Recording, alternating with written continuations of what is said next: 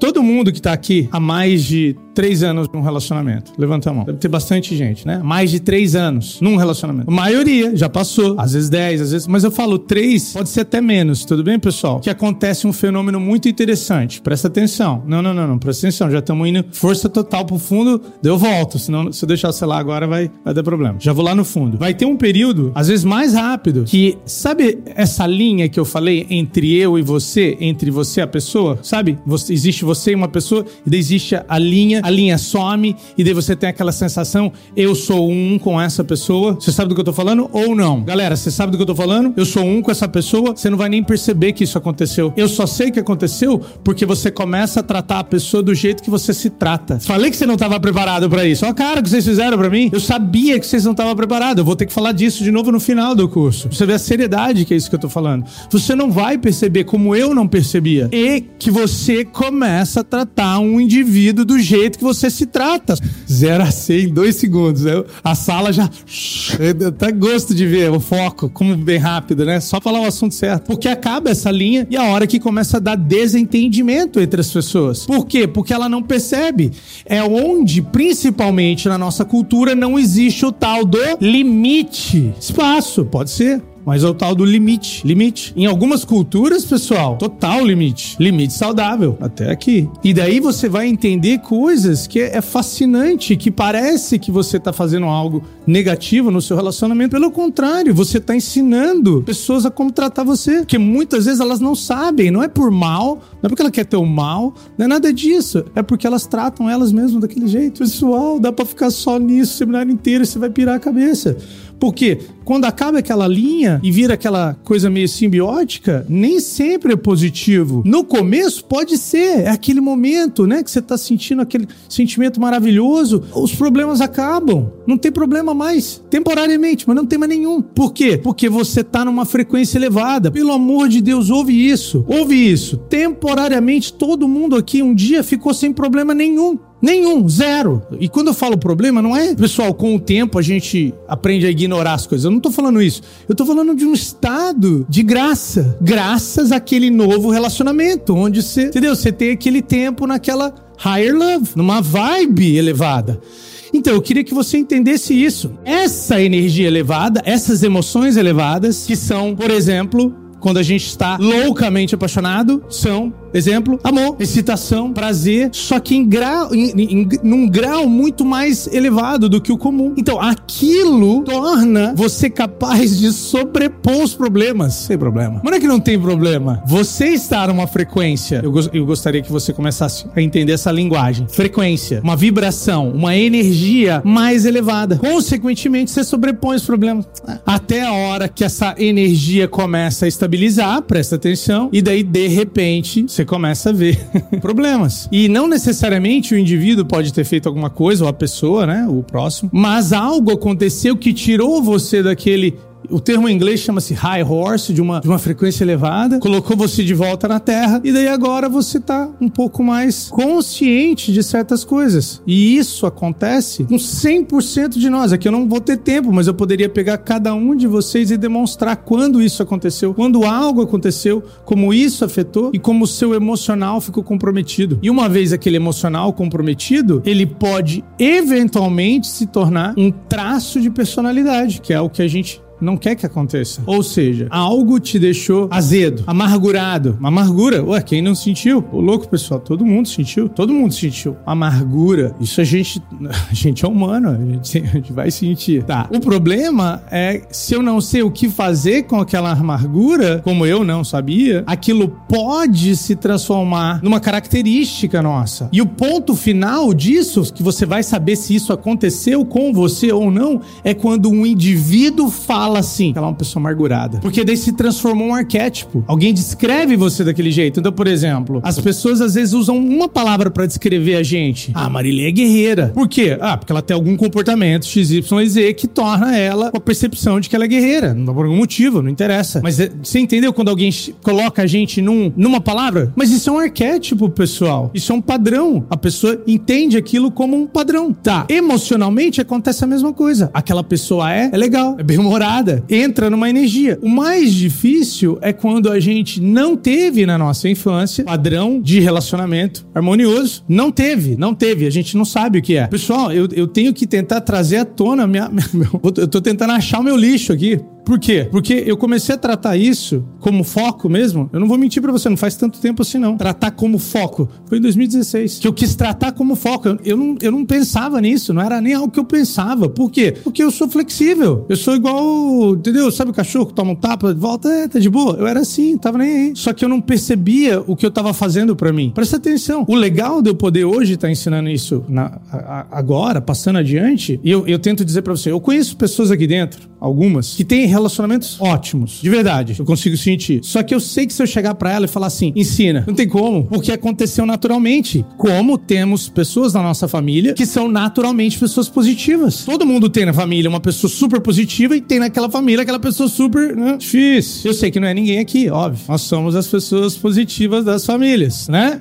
É, pessoal? Certo? Os negativos não vieram no seminário desse. Eles que tinham que vir não vêm, Fernando. Mas não é assim? Presta atenção. Eu, eu, eu tava revolucionando o meu mundo. Era 2006 lá nos Estados Unidos, eu revolucionando o meu mundo. Eu já achava o rei da lei da atração dentro da minha pequena esfera. E eu lembro de eu falar pro meu professor assim: professor, mas eu tô tentando convidar muito amigo meu, ele não vem ver aula. Tá tudo dando errado na vida do cara. E ele não vem, professor. Daí ele me disse assim: é, pai, é por isso que ele não vem. Ele não tá disposto a mudar. Ele tá viciado naqueles químicos. Porque é engraçado que a gente olha pra uma, um jovem e fala: nossa Viciado, aquele viciado. E a pessoa que reclama pra tudo e pra todos, não para de reclamar, reclamar, reclamar. É um viciado. É viciado também, pessoal. Noradrenalina, pinefrina. É quimicamente viciado. Não, eu, tô, eu não tô brincando, não é uma piada. Aquela pessoa é viciada nos químicos da sobrevivência. O que eventualmente vai começar a quebrar as partes do corpo daquela pessoa. Como, por exemplo, a suprarrenal, as glândulas suprarrenais, produzindo adrenalina, mandando sinal pro seu sistema nervoso que você está sob ameaça.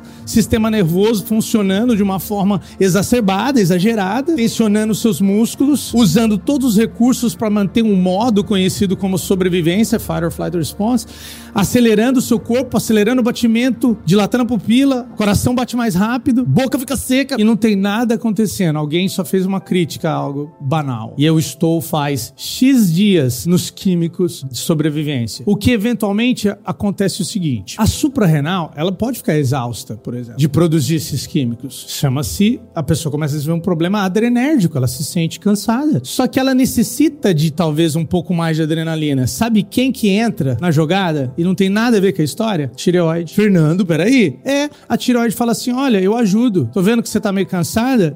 E a tireoide começa a ajudar na produção de adrenalina. Daí sabe o que acontece? Daí você vai num local e vai fazer um exame e alguém vai falar que você tá com problema de tireoide. E você vai cair no golpe. O golpe tá aí, cai quem quer. E na verdade, seu organismo tá exausto. Ele não, você não tem um problema de tireoide. Ele tá exausto. Ele está exausto. E não é exausto de malhar. Que ninguém fica exausto de malhar, pessoal. Pessoas ficam exaustas mentalmente, revendo cenários corruptos em sua mente do passado, produzindo a fisiologia de 10 anos, de 20 anos, de 30 anos atrás, o que eventualmente causa a exaustão. Uma vez esse organismo exausto, peças começam a quebrar. E a hora você vai fazer o exame, você vai achar que o problema é dessa peça e não é da peça. É isso que a gente tenta ensinar. E eu vou falar para você, pessoal, a gente tem um, um, registro um tanto quanto impactante é, nessa porção chamado cura. Olha só que interessante, presta atenção. Uma vez que você fica exausto, então vai ter todo aquele tempo, tudo bem que você vai ficando exausto. Isso pode ser, e dependendo,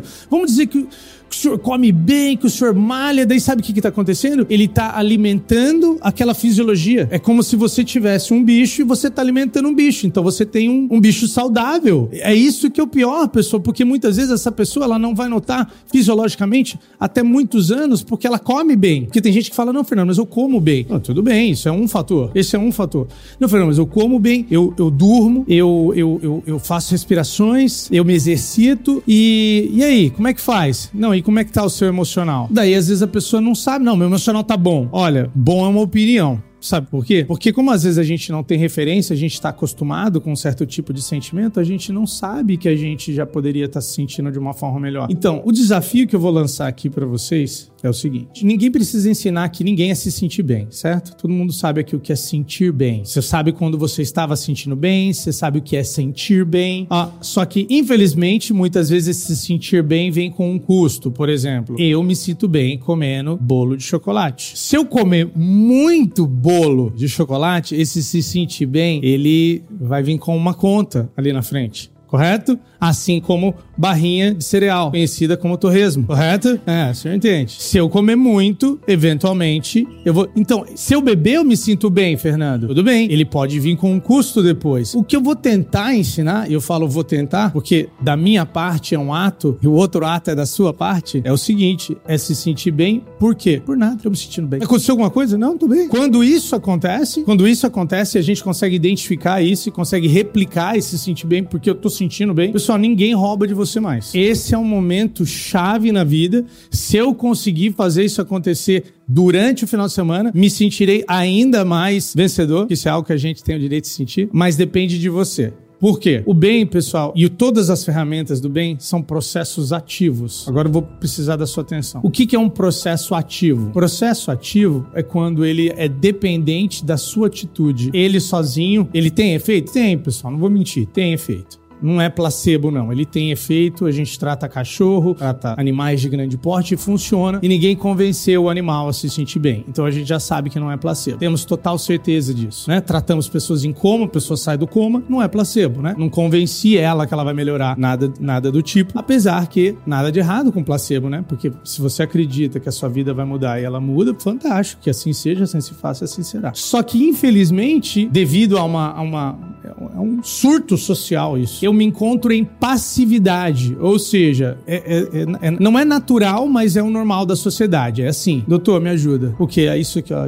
Arruma isso aqui pra mim, ó. Arruma isso aqui pra mim. Não, e o que, que você vai fazer? Não, não quero fazer nada, só arruma. Eu só quero voltar lá, quebrar outra coisa e volto e peço pra alguém arrumar. Isso chama-se passivo. Tudo bem, pessoal? Passivo é uma atitude passiva. Então, o bem não funciona assim. O bem é uma ferramenta ativa, ou seja, a participação sua é fundamental. Como que pode eu, desde 2006 até hoje, não perder um dia? I never, I never miss a day. Nunca. Por quê? É, é igual escovar o dente. É igual escovar o dente, igual tomar banho. Apesar que banho, de vez em quando, a gente Hum, raramente pula um dia. Mas marcha, não, o exercício do bem eu não pulo. Jamais. Sabe por quê? Porque a hora que eu descobri que eu poderia mudar o rumo da minha realidade e que dependia 100% de mim e que não valia a pena se sentir mal um minuto além do necessário, por que, que eu vou continuar me sentindo mal? Porque vira um hábito, pessoal. E a gente precisa quebrar esse hábito de se sentir mal, se sentir culpado, se sentir traído. Fernando, mas eu fui traída. Eu sei, nega. Eu sei. A questão não é essa. Você tá sendo traída agora? Não. Então, mas se você pensa, você tá. Até hoje. O cérebro não leva piada. Ele não sabe. Ele recria.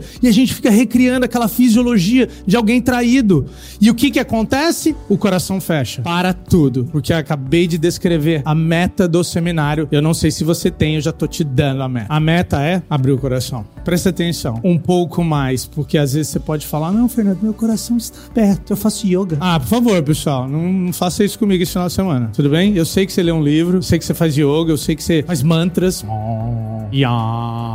Eu sei, eu sei, eu sei, sei. Não é isso. Vamos abrir um pouco mais. Tudo bem, pessoal? Um pouco mais que ontem. Agora, olha só que interessante. Você quer ouvir a pegadinha disso? Abrir o coração não tem nada a ver com relacionamento. Ouve isso. Essa que é a parte mais legal do curso. Isso não tem nada a ver com relacionamento. Relacionamento acontece como uma consequência. Meu amigo, você abre o seu coração, chove o que você quiser na sua varanda, meu chapa.